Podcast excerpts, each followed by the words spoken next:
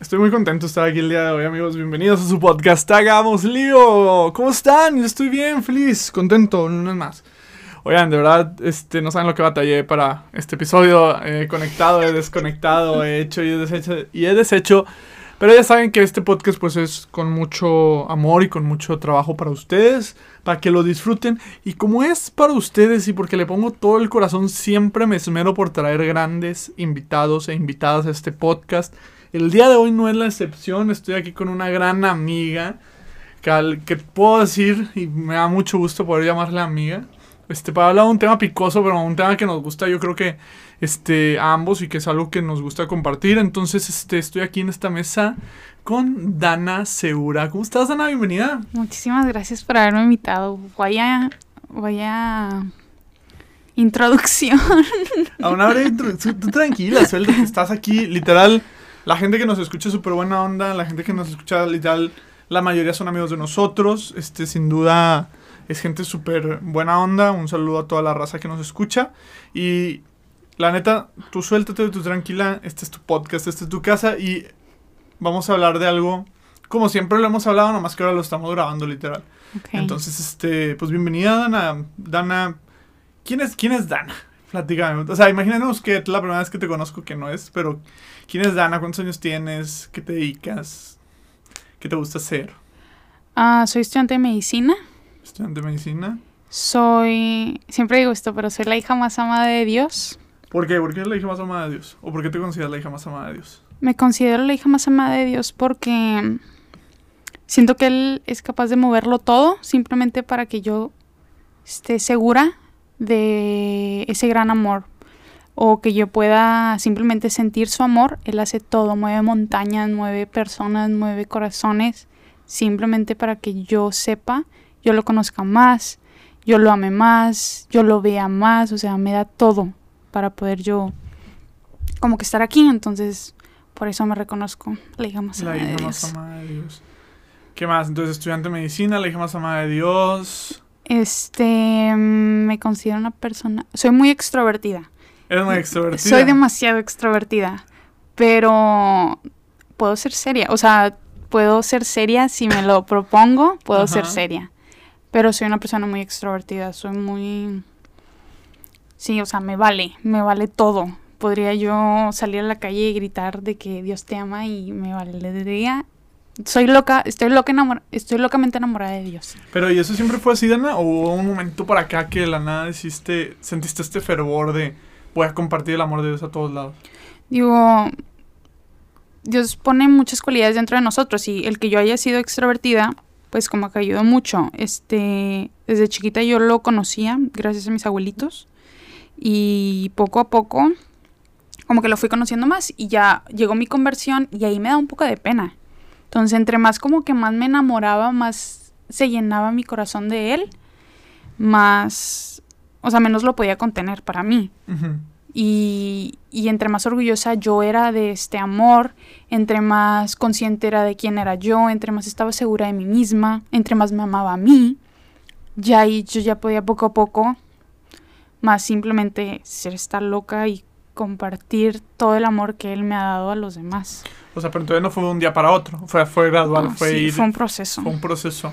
Un proceso de ser una chava que sabía que Dios la amaba, a irte enamorando poco a poco al punto de te amo Dios y que todo el mundo sepa que son amados también. Sí, pero, por ejemplo, algo que me pasaba mucho es que en mi mente sabía que Dios me amaba, porque era algo que a mí me decían, y en mi mente sabía que mi familia me amaba, pero no llegó un momento hasta que yo sané mis heridas que verdaderamente empecé a experimentar este gran amor de Dios. Hace que yo sané las heridas.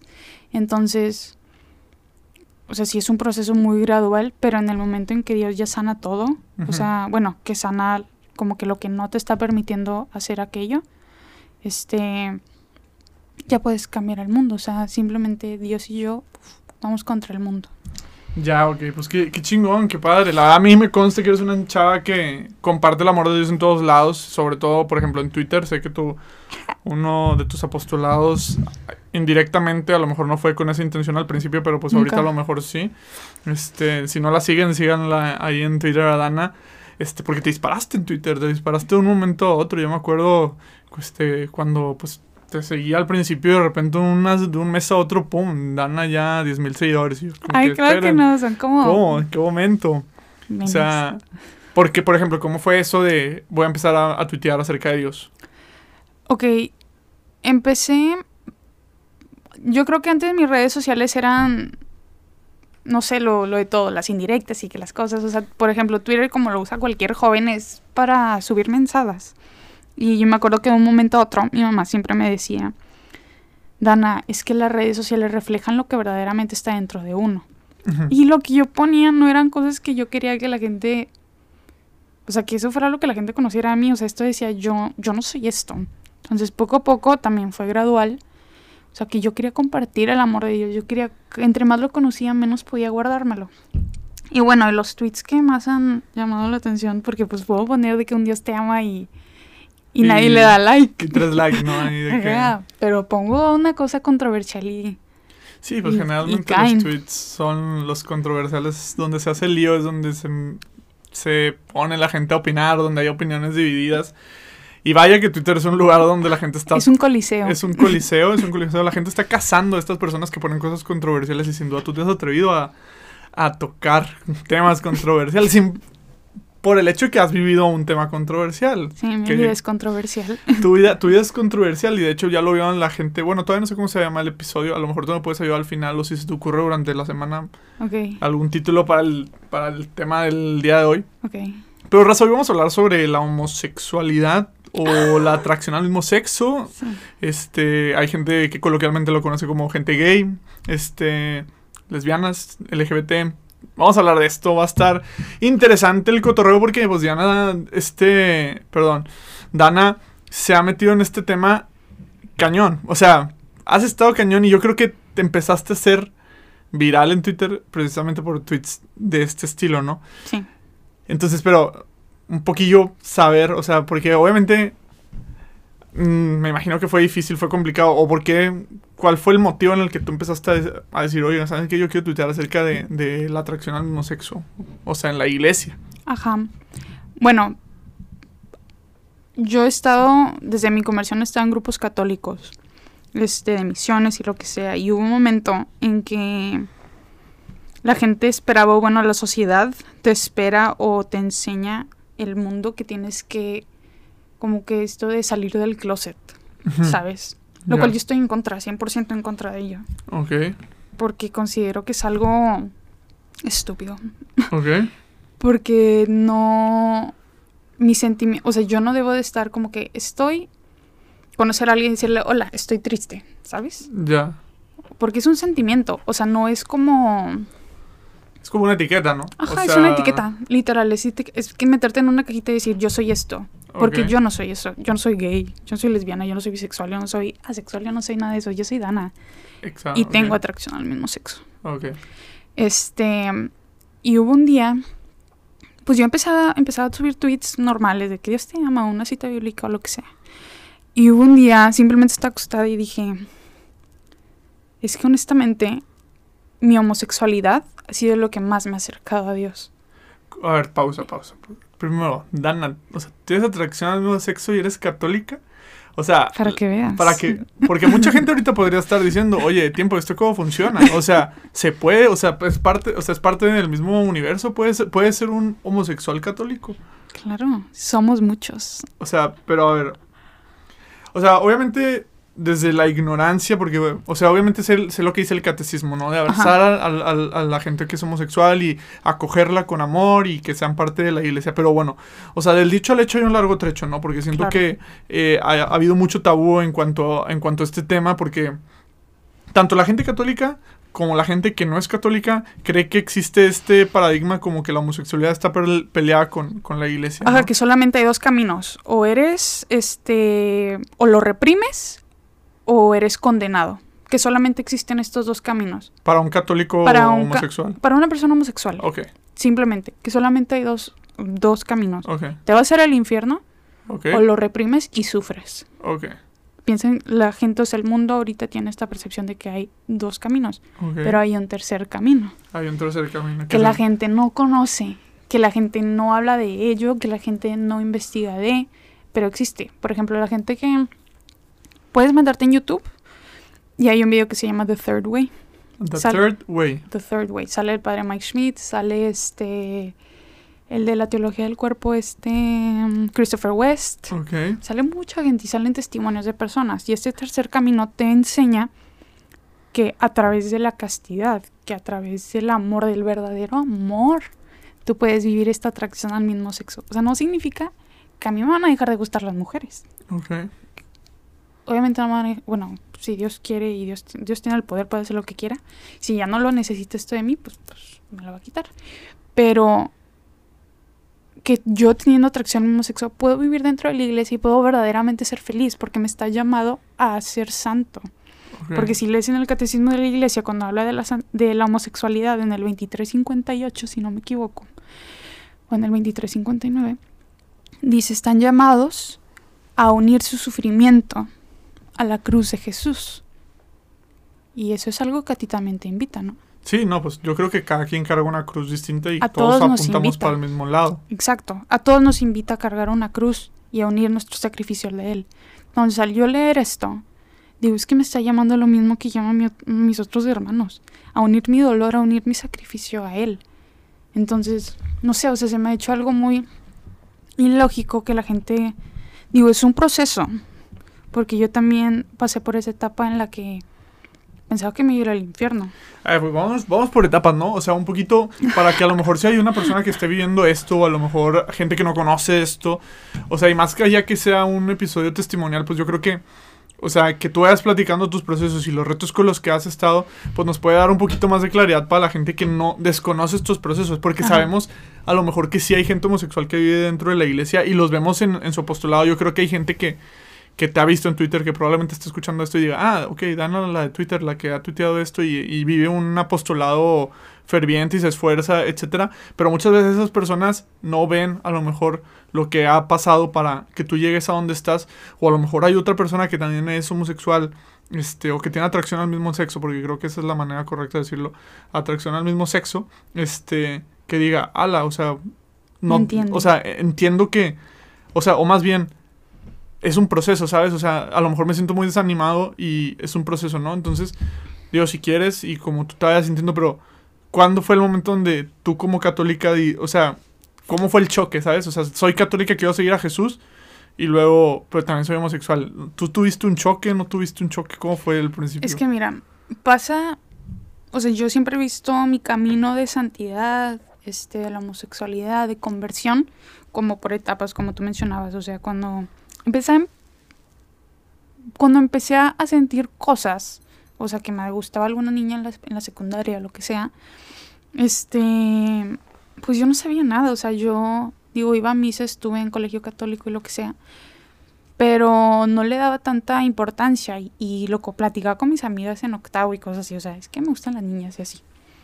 Pero a ese mismo tiempo yo pasé por esa etapa de, por ejemplo, lo viví sola, para empezar lo viví sola O sea, no le dijiste a nadie más No le que dije a nadie. a tus amigas de la... y no era como que me ayudaran, Ya, porque nomás- no me ayudaban. Era como un hecho, ¿no? ¿Sabes? O sea, Era un te aviso. hecho. Ajá. Y aparte, no me ayudaban porque me insultaban. O sea, Ya. de, ya fuera de juego, pero me dolía. Ya. ¿sabes? Y pasé esta etapa de me voy a ir al infierno, sola, sola, sola, sola. Yo pensaba que me que ya, que ya valí queso, o sea, dije, ya valí queso, ya condenada. Pero eso fue porque, o sea, porque tú lo asumías o porque alguien ya te lo había dicho. Porque, digo, porque la era lo que yo pensaba que decía la iglesia. Ah, ok. Porque no había investigado, digo, tenía Sí, digo, estaba chiquita. 11 años. Pero pues así. habla de un proceso catequético que a lo mejor no estamos tocando en ese punto. Entonces, o sea. Generalmente pues todos creemos que homosexual, infierno, ¿no? Entonces Ajá. la Dana chiquita pues decía, ah, pues eso es lo que toca, ¿no? Exacto. Y, por ejemplo, veía, o sea, veías en la tele y, y en esos momentos fue cuando empezaron a salir parejas del mismo sexo en series. Y siempre el típico de que la abuelita que la condenaba porque le gustaban las mujeres, ¿sabes? Sí. Entonces, pues ahí lo veía. Y luego ya regresé a, Monterrey y empecé yo a formular, fue cuando empecé a conocer más a Dios. Y yo dije, llegué a esta conclusión. Esta era como mi, mi frase. Dios no me va a juzgar por quien amo, sino cómo amo a las personas. Ok. Y ahí era como mi forma de, de mentirme a mí misma diciendo que yo podía tener ambas cosas. ¿Sabes? O sea, como Hannah Montana, lo mejor de Exacto, los dos lo mundos. mejor de los dos mundos. Yo quería lo mejor de los dos mundos. O sea, querías ser una católica ferviente, pero también querías, tipo, tener una vida tener abierta. una familia, tener, o sea, sí, casarme, porque mi mente era casarme con una mujer, tener hijos con una mujer, o sea, todas estas cosas. y yo, Ya. Entonces tú veías las dos y las veías que se podían combinar, Y yo ¿no? decía, sí se puede, yo puedo. O sea, ¿cómo no voy a poder? Si Dios me pide que ame, pues yo voy a entregar mi vida al servicio, voy a ayudar a los demás, voy a amar a la comunidad, a la iglesia y todo, y voy a tener mi familia. Que también la voy a amar. Que también la voy a amar, Ok. que es lo que me va a juzgar, que cómo las voy a amar. Ajá. Y ahí fue cuando yo empecé a tener parejas, o sea, empecé a tener novias. Y yo iba a la iglesia, iba a misiones y todo.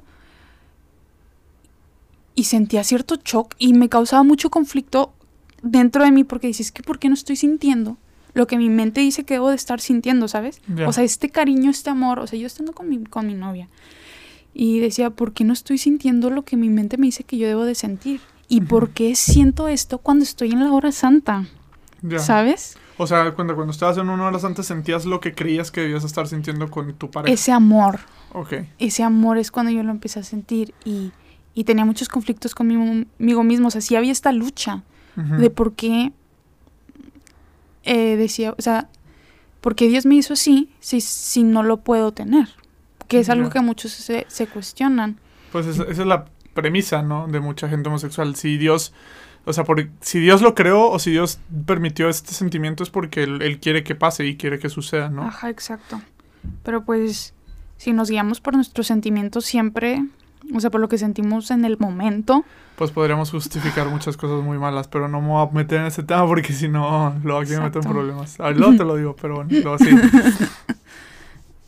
Entonces, ahí fue cuando ya empecé a seguir con, con esta lucha y, y poco a poco, digo, a través de la sanación, o sea, el punto más fuerte, eh, mucha gente va a decir de que hoy no quería hablar de la cuarentena, pero bueno, es muy importante la cuarentena para mí. Mucha gente fue muy mala la cuarentena para ellos, pero para mí fue una bendición de Dios, porque fue cuando empecé a sanar mis heridas, conocí a sacerdotes, a personas muy buenas que me compartían el amor de Dios, que me enseñaban que verdaderamente yo era una hija amada de Dios y que Él me amaba tal y como yo era, tal y como yo era, y que Dios siempre saca un fruto de una herida, de cualquier mal que nos puede causar, Ujú. Él va a sacar un fruto para que tú puedas ayudar a más personas y para que tú puedas llegar al cielo. Por eso la homosexualidad es mi, es mi cruz y es mi camino, o sea, no solamente es lo que yo cargo, sino es mi camino a la santidad. O sea, ya lo ves como... O sea, me imagino que, que lo vas transformando, o bueno, no sé, digo, yo pienso en mi cruz y en mi camino, porque... Y, y veo estas, eh, las grandes experiencias de los santos, y generalmente todos los santos pues tenían pecados que lograron, pues más que controlaron, ver la manera en la que podían darle ese giro positivo para que los guiara para allá. Entonces, digo, y, y, y siguiéndote la línea, entonces tú tienes tu, tu momento, empiezas a sanar, empiezas a darte cuenta, pues como tú dices, que no, sol, no eres homosexual, eres Dana, la hija amada de Dios. O sea, que, Ujú. eres- que vas un poquito más allá de... que un sentimiento no, no me define, que lo que yo siento no es lo que me define y no, no es algo, o sea, es una cosa muy minúscula de quién soy yo, o sea, soy muchísimo más que un simple sentimiento. Y ahora, o sea, por ejemplo, en este camino de darte cuenta, pues, de... Te topas con, con una iglesia, ¿con qué iglesia te topaste tú? O sea, digo, y esto de tu testimonio, no, está- no estamos diciendo que la iglesia sea así, porque pues obviamente la iglesia es demasiado grande y nos transmite y nos lleva, pues hay iglesias en todo el mundo, ¿no? O sea, pero ¿con qué iglesia te topaste tú, por ejemplo? Uy, con mucha, porque te digo, este, la primera vez que yo les conté, bueno, la segunda vez que yo les conté a mis papás de esto, o sea, de lo que yo sentía, me llevaron con un sacerdote y el sacerdote no me dijo mucho, no me acuerdo, honestamente, qué tantas cosas me dijo, pero me recordó que era amada por Dios. Y entre más conocía a gente, más me hacían sentir amada por Dios. La primera vez que la gente ya en, en tiempo después se enteró de esto, en un grupo, me sentí muy, muy, no tanto atacada, pero sentía mucho miedo de que la gente me iba a juzgar, porque era la primera vez que dentro de un grupo yo, Sí, lo, hacías, lo decías abiertamente, ¿sabes? O sea, que la gente se enterara y ni siquiera porque yo lo dijera, sino por ya, que alguien más lo compartió. Ajá, Ya. porque alguien más lo compartió. Entonces me dio mucho miedo. Que también el chisme está mal, amigos, no lo hagan. Este, no está bonito. Como, como dato, tratemos de evitarlo. Sigamos. Y, y luego ya fui a otro, me cambié a otro grupo y dije, no lo voy a compartir, o sea, esto es algo mío, no quiero salirme de este grupo, no quiero que sea algo que me impida seguir creciendo como persona, ¿sabes? Tenía ese miedo. Y ahí fue cuando dije, si la gente se va a enterar, se va a enterar de mí. No va a ser algo que, que por un chisme, por un rumor, la gente se va enterando. Entonces, si se va a enterar, va a ser por mí. Y si lo va a hacer, va a ser porque yo tengo el... Yo junto con Dios tenemos el control. O sea, Él sabe lo que está sucediendo, yo sé qué está sucediendo, sabemos quiénes somos, porque yo y yo somos uno. Sabemos quiénes somos y nos amamos. Entonces no fue hasta que yo estaba como que verdaderamente conectada y, y, trabajando en esta congruencia, porque es una vida en la que tengo que ser muy congruente. Entonces cuando ya empecé a entender yo de esta congruencia, fue cuando empecé a compartir lo que Diosito me revelaba en mi corazón. O sea, este mensaje, porque es un enorme mensaje de amor que me da y que me entrega y que yo contrato con humildad recibirlo y con mucho temor de Dios lo recibo. Ya. Oye, no, la neta, digo, qué valiente. Sobre todo, o sea, porque yo creo que todos tenemos un pecado o, todos vivimos bajo cargando una cruz, pero muy pocas veces mostramos esa cruz a los demás. O sea, creo que esta parte de, hacer visible nuestra vulnerabilidad y, quiénes somos ante las demás personas habla de mucha valentía. Este, y, y, digo, te lo admiro mucho, ya te lo he dicho antes, te lo admiro mucho. Este, ahora, ¿qué pasa? O sea, tú entras a la iglesia y, por ejemplo, hace rato platicabas, me platicabas de tu sueño, no sé qué decías, quiero lo mejor de los dos mundos. ¿Tú consideras que tuviste que renunciar a alguno de los dos o cómo fue este proceso de pues de alguna otra manera de maduración hacia ir encaminando tus objetivos hacia no sé, hacia dónde lo hacia cómo fue ese proceso. Me di cuenta que solamente tengo un sueño. Me di, me di cuenta que yo tenía un verdadero sueño y ese sueño es el que Dios había inscrito en mi corazón cuando pensó en mí. Y ese sueño es compartir su mensaje, compartir su amor y vivir en comunión constante con Él, ya sea casada, o sea, ya sea casada o, o en soltera. Y si me caso, si Dios me manda a un muchachito como San José, pues yo feliz. Ya. Ok, o sea, o sea, esta, esta parte, o sea, si dices, renuncié a, la, a la otra parte que no es que haya sido No es que haya renunciado, sino es que me di cuenta que eso no me va a hacer feliz. Ya, ¿sabes? Ya, ok. O sea, o sea discerniste más bien y, y dijiste, esto es lo mejor, ¿me explico? Me enteré cuál era mi verdadero sueño. Me di cuenta que el casarme con una mujer, el tener hijos con una mujer, lo que sea, no era mi sueño, no era lo que yo quería. Porque no, no, no me hacía feliz, porque yo había tenido parejas, o sea, yo había tenido novias y jamás fui feliz. Ya. Jamás viví un momento, aprendí mucho, agradezco mucho, pero nunca fui Plena. plena, exacto. Y estoy llamada a ser feliz, plena. Sí. O sea, porque feliz a lo mejor sí, momentos felices a lo mejor tuve, me divertía, o sea, disfrutaba, pero no fui plena. Y yo estoy llamada a ser plena. Y todos estamos llamados a ser plenos. Y, sin, y pues obviamente Dios no va a poner en mi corazón algo que no me va a dar plenitud. Ya. No, eso estoy, estoy de acuerdo. Y creo que a veces no hay que confundir ese sentimiento de felicidad y de plenitud porque la plenitud no siempre... Sí, estoy de acuerdo. Este, no siempre es chida. A veces lo podemos platicar ahí a la Madre Teresa, que no vivía en las mejores condiciones siempre, y, pero vivía plenamente. Ahora, y digo, ya metiéndonos un poquito al lío, porque digo, quiero saber también qué opinas, y también para lo mejor yo también opinar ahí de repente. O sea, la iglesia dice, bien claro, que tenemos que acoger a los hermanos homosexuales, darles las bienvenidas a la iglesia y tratarlos como un hermano como todos somos hermanos, como todos somos hijos de Dios. Sin embargo, pues sabemos que, por ejemplo, las uniones de parejas homosexuales en la iglesia, pues la iglesia se ha pronunciado y la iglesia ha dicho, no, o sea, no se puede. O sea, tú, tú qué piensas, o sea, tú qué opinas acerca de eso. O sea, porque muchos dirían, no, es que la iglesia está limitando a las personas, a las uniones. Pero otras personas dirían, no, pues es que como están llamados a algo más, ¿me explico? Entonces, o sea, por ejemplo, tú, tú no sentiste esta, esta parte de... ¿O tú qué opinas? ¿Si es regla o no debe ser regla? La de unión de personas De- del mismo ajá, sexo. Ay, te estás metiendo. Pues es que es un tema, mira, la neta. No, es está un bien. digo, es un tema complicado. Yo creo que es un tema que, digo, yo tengo mi postura. O sea, yo, yo estoy de acuerdo de que no, no, no se no debe pasar dentro de la iglesia. Digo, yo no puedo decirle a un homosexual, no tengas pareja. O sea, porque pues es su vida. Pero yo como persona que estoy buscando su salvación, pues yo creo que sí están llamados a purificar el, el, el- sentimiento. Y como tú decías, vivir la castidad. Pues de hecho estás en una asociación Courage, Courage. Courage, que trata más o menos esos temas, ¿no? Sí, toca, son cinco metas. Y, y bueno, te voy a contar- contestar primero lo de la unión. A ver, vámonos por partes, dices. Sí. Ok. Yo, yo siempre soy, por ejemplo, me, se me viene a la mente una situación, digamos que yo tengo una amiga o un amigo, esto es hipotéticamente hablando, que tiene AMS y tiene su pareja. Y yo quiero acercarlo a Dios. Yo no le voy a decir, ven a la iglesia, pero no vengas con tu pareja. O sea, no quiero, o sea, no pueden estar los, no pueden estar ahí dentro, porque está en contra de mí, o sea, está en contra de mi fe, es mal, no. Tráetelo, tráetela. Y vayan a misa, ve a misa, ve una hora santa. Porque yo tengo la seguridad, la convicción de que Dios va a ser el que toque el corazón. Yo solamente estoy llamada a que pisen, a llevarlos dentro del templo. Yo solamente tengo que ponerlos en su presencia y Él va a ser el que actúe. Porque como a mí, Él fue el que tocó mi corazón, el que me dijo cuál era mi verdad.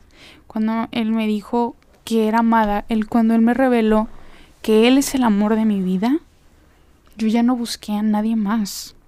¿Sabes? Él es el que va, o sea, yo no soy nadie para decirle, no puedes tener pareja dentro de la iglesia. Yo solamente estoy llamada a acercarlos a la iglesia y amarlos. Y Dios es el que va a revelar todo el corazón. Porque nosotros somos humanos y la regamos. Y no sabemos muchas veces compartir el mensaje de amor. Y no sabemos muchas veces cómo decir las- la verdad. No sabemos cómo correccionar fraternamente por, porque tenemos la viga en nuestro ojo y estamos viendo la... Da el- el hermano. Ajá, entonces, simplemente, y como yo sé que, que no soy perfecta y que cargo una cruz y que tengo muchos pecados y que no soy dócil a Dios, simplemente lo único que hago es acercarlos a Él, a Jesús Eucaristía. Jesús Eucaristía hace milagros. Simplemente con estar en su presencia, tu vida cambia.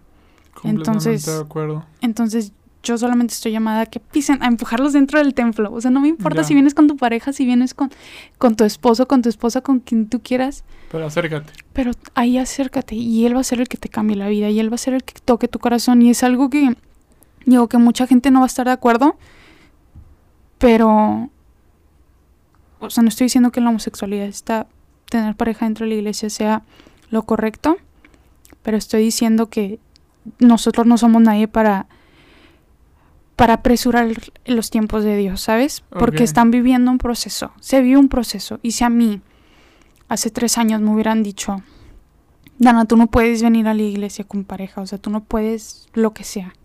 Que alguien me hubiera dicho algo que me alejara, yo no hubiera vuelto. O sea, tienes que Respetar los procesos. respetar los procesos de las Sí. personas y dejar que Dios sea el que actúe. Tú no vas a ser el que cambie el corazón de alguien, o sea, tú no puedes tú no puedes convertir el corazón de alguien, simplemente Sí, estoy- es Dios. Sí, estoy de acuerdo. Yo creo que a veces por acelerar los procesos la gente se aleja. O sea, sin duda, pues es algo que si se van a querer permanecer en la iglesia, eventualmente pues van a tener que pues decidir, ¿no? Al final de cuentas es una decisión, pero no me corresponde a mí forzar la decisión. Ya, para eso, por ejemplo, ahora y sí... el ser pacientes. ser, ser paciente, sobre todo también darte cuenta. A mí me gustó cómo lo manejaste. O sea, porque te estaba escuchando y probablemente muchas personas que estén escuchando van a tener el mismo sentimiento que yo, porque te tienen que escuchar toda la oración. Decir, es que quiero hablar, quiero hablar y quiero contestar, pero ya lo, lo terminaste la oración y lo manejas, lo manejas bien. O sea, mi intención es que vengan. Ya Dios pondrá los medios para, para que Él actúe y él, y él se revele. A lo mejor voy a ser yo, a lo mejor va a ser un sacerdote, a lo mejor va a ser una consagrada, a lo mejor va a ser una asociación como Courage. Ya pondré los medios, Él decidirá el tiempo, pero Él se va a revelar. No, mi, mi intención es que de alguna otra manera se vayan acercando y vayan conociendo, pues como tú decías, esa, esa verdad. Sin forzar, porque a veces forzamos ese, queremos forzar ese cambio, ¿no? O sea, y como tú dices, vemos la, vemos este, no vemos nuestra propia viga y también nosotros tenemos nuestra cruz y tampoco cambiamos así de un día para otro. O sea, hay miles de pecados. O sea, la, la, persona que es adicta al chisme no puede dejar de un día a otro el chisme, pero puede esforzarse con penitencia, con rezando el rosario poco a poco para ir dejando el chisme, me explico. Entonces es un proceso y a veces forzamos estos, a lo mejor, pues estas cruces que son más visibles. O sea, porque la homosexualidad... O que la vemos como una cruz más grande, cuando no, cuando la homosexualidad... Eh, ni siquiera la homosexualidad es el pecado, porque el que te guste las personas de tu mismo sexo no es pecado. Un sentimiento, sentir algo por una persona no es pecado. Es el, actuar, el alimentar ese sentimiento, ahí, y ni siquiera, siempre me gusta marcar esto, o sea, un pecado, o sea, Dios no nos dice, no peques, porque yo te digo porque me obedeces sino Dios nos dice, no peques porque yo te amo tanto que no quiero alejarme de ti, no quiero estar lejos de ti. Y yo sé que esto te va a alejar de mí, no porque, porque te va a hacer daño. Y cuando tú te haces daño, me vas soltando la mano y no vas reconociendo cuál es la verdad. Por eso Dios no quiere que pequemos, no porque le vayamos a desobedecer, sino porque Él nos ama tanto que nos quiere tener cerca. Ya. No, sí, de acuerdo. O sea, es, esta parte de no verlo como un no, sino verlo como una relación con Dios. O sea, por ejemplo, si tú tienes a una pareja o si tienes un amigo, por ejemplo, este, y sabes que, no sé, voy a poner un ejemplo con una pareja, con mi pareja.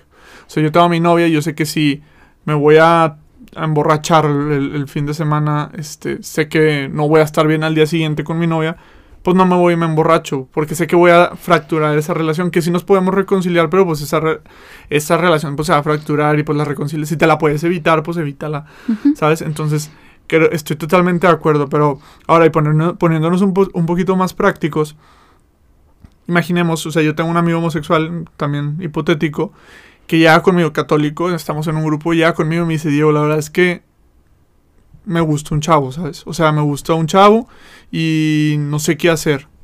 O sea, yo, por ejemplo, como su amigo, ¿qué, tú qué recomendarías como el cómo actuar? O sea, ¿qué, ¿qué debo decir? O sea, porque siendo el católico, o sea, siendo, tratando de vivir una vida cristiana, tratando de vivir una vida católica, de verdad esforzándose, ¿cómo actúo yo con él? O sea, porque pues al final de cuentas es mi amigo y ya conmigo emocionado, Diego, sabes que conocí un chavo y, y quiero salir con él. Yo como católico, ¿qué, qué propon ¿Cuál sería la propuesta más bien para esta interacción?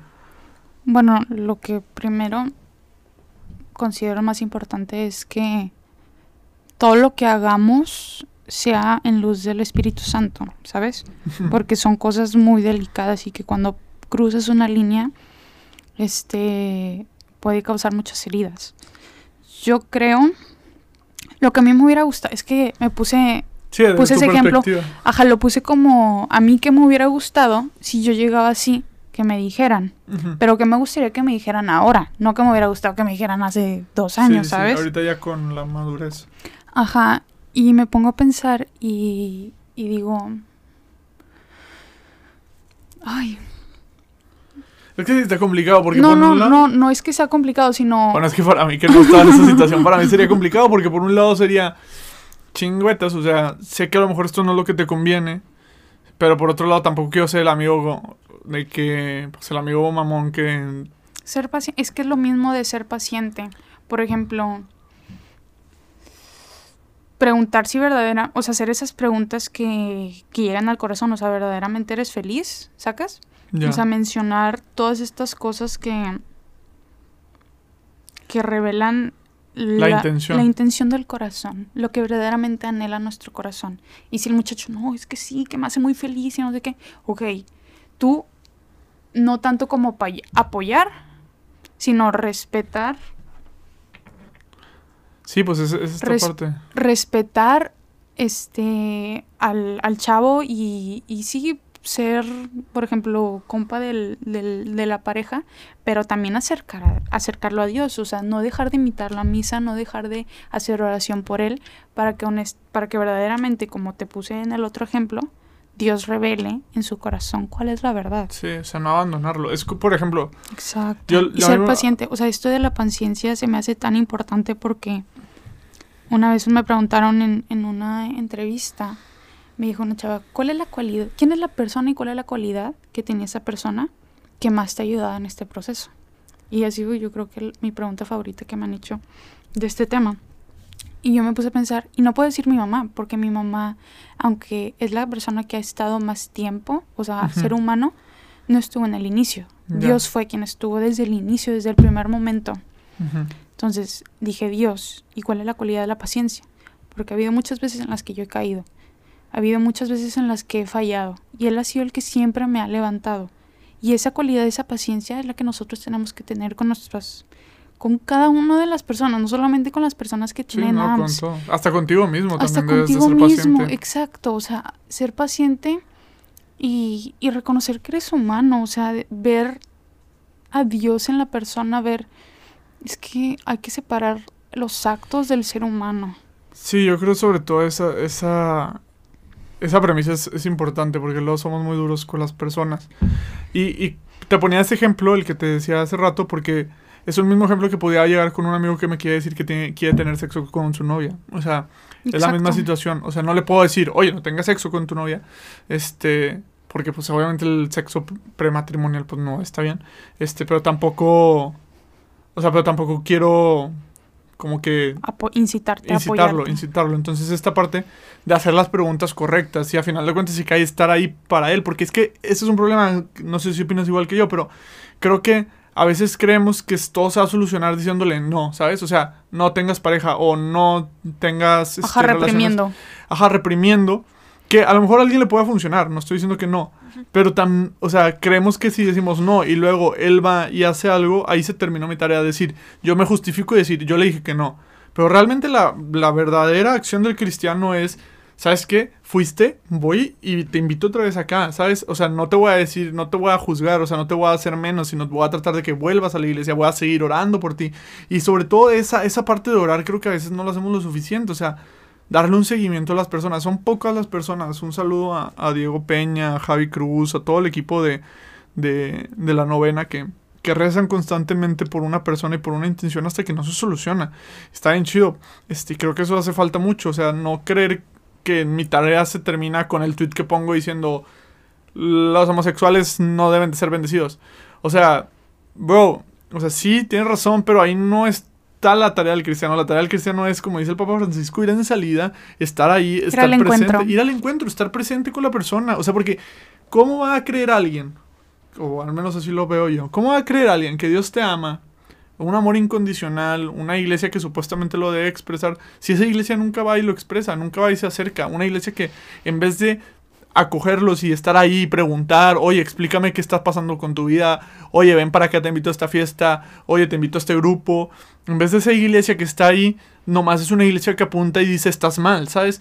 Que a lo mejor el acto en per se sí está mal, pero está igual de mal que un chavo que se masturba, que una persona que, chism- que hace chismes, o que sea, ve pornografía, que que, ve droga, pornografía, que o exactamente. sea, y, y a veces creemos que son mundos separados, pero realmente pues están, están muy cerca y deberíamos estar en, esa, en esa salida, ¿no?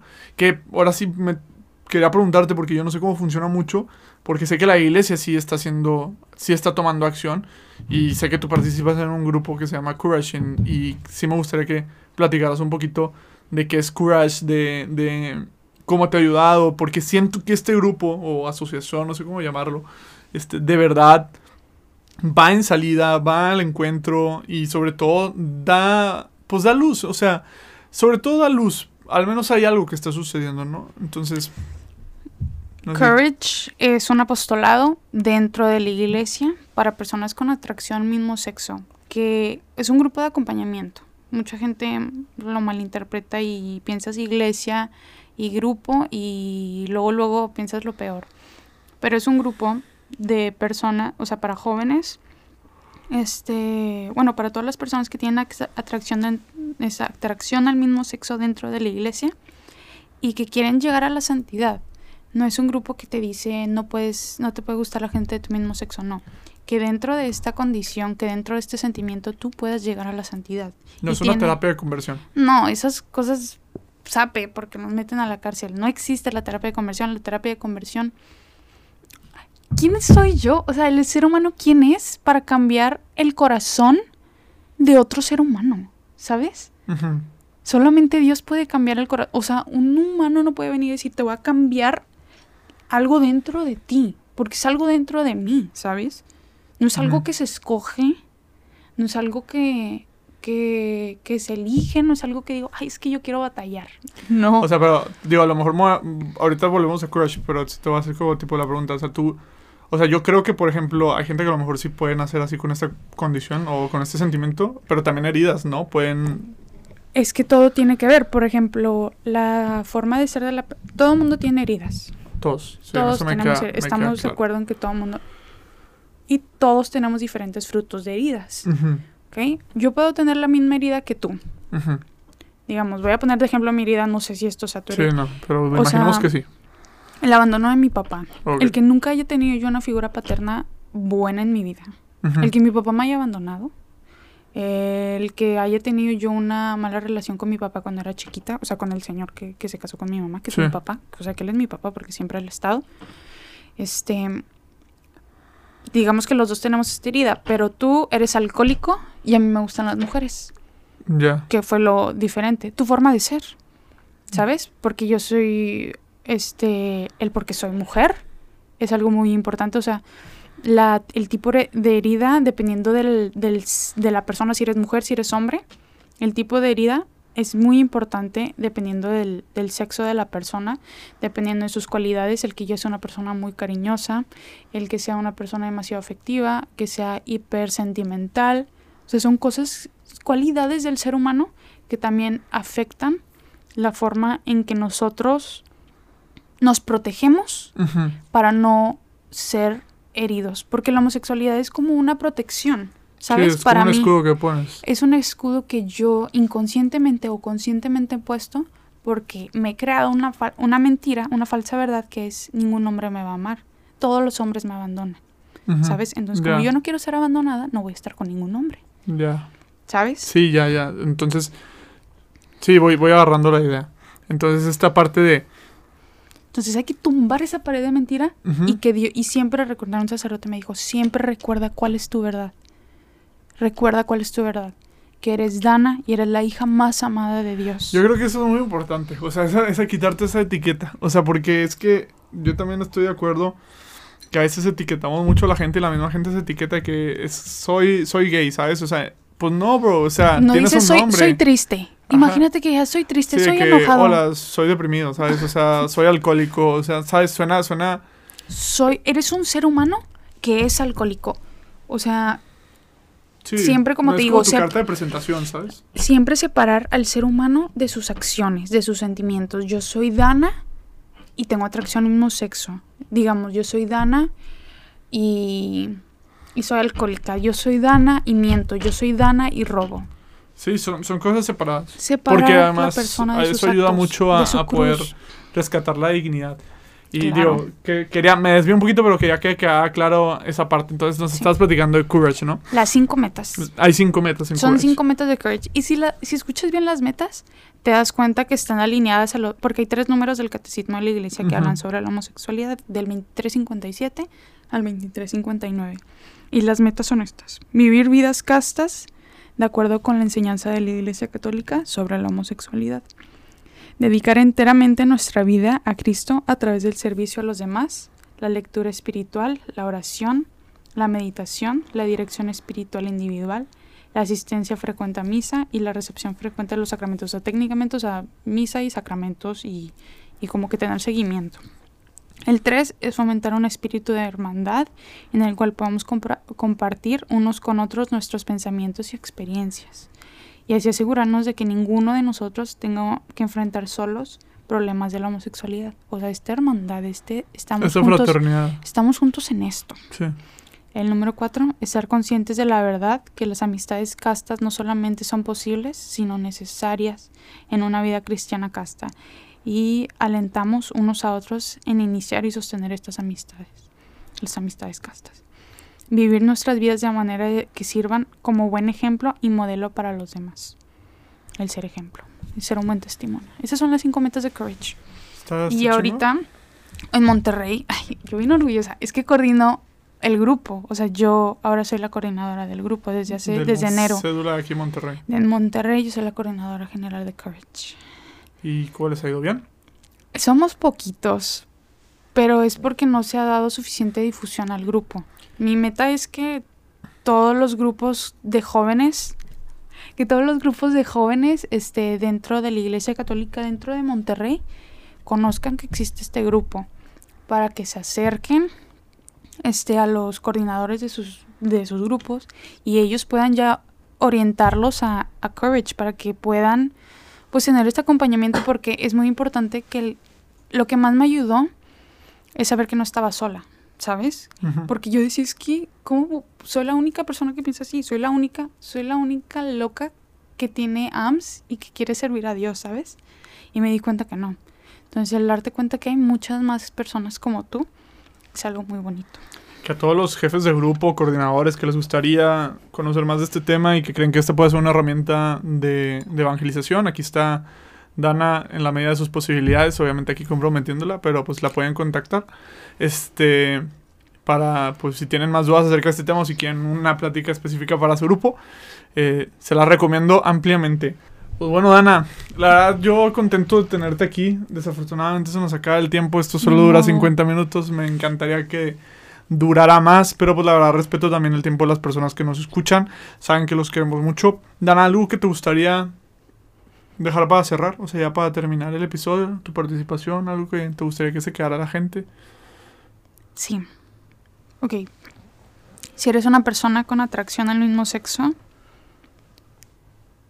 te quiero decir que te amo.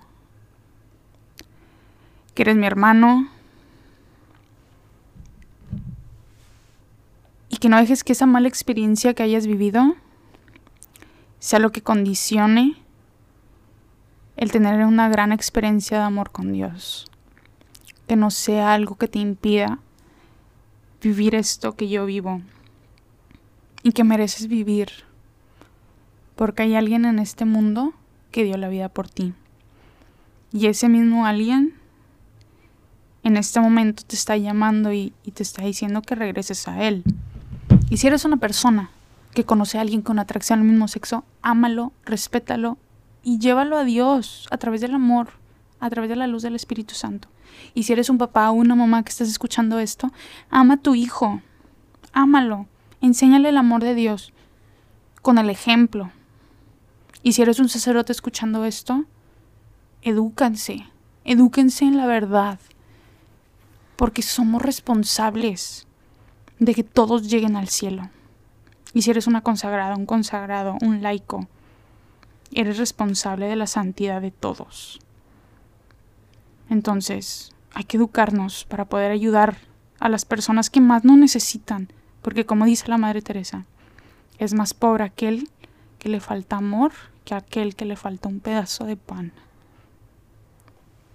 Dana, muchísimas gracias por venir. ¿Dónde te puede seguir la gente para, para pues, si te quiere hacer más preguntas, si te quiere contactar para algún tema? Este, Bueno, mi Twitter es Dana con D mayúscula y doble N, P de Paola, S de segura y G de guerra. Este, y mi Instagram es It's, ay, es que lo hice un chorro y no le he cambiado. No, no pasa It's de ITS, Dana con doble N, PSG otra vez. PSG, como el equipo Como francés. Paris Saint Germain. Paris Saint Germain. Pues ya saben, Raza, la verdad, un gustazo tener aquí a Ana. Gracias por venir. Y Raza, este, ya saben, este es su podcast católico controversial favorito. Estamos aquí todos los lunes. Y recuerden, si les queda alguna duda, pueden mandar DM, pueden, pueden preguntarle a su sacerdote de confianza. O si no confían ni en mí, ni en Dana, ni en el sacerdote de confianza, pueden ver lo que dice el Catecismo de la Iglesia Católica, la doctrina social de la Iglesia, la Biblia y sobre todo los documentos doctrinales de la Iglesia. Yo estoy muy agradecido con Dana y recuerden hermanos que en un mundo donde nos dicen que amar es una locura, hacer lío es amar, entonces hermanos, hagamos lío. Bye.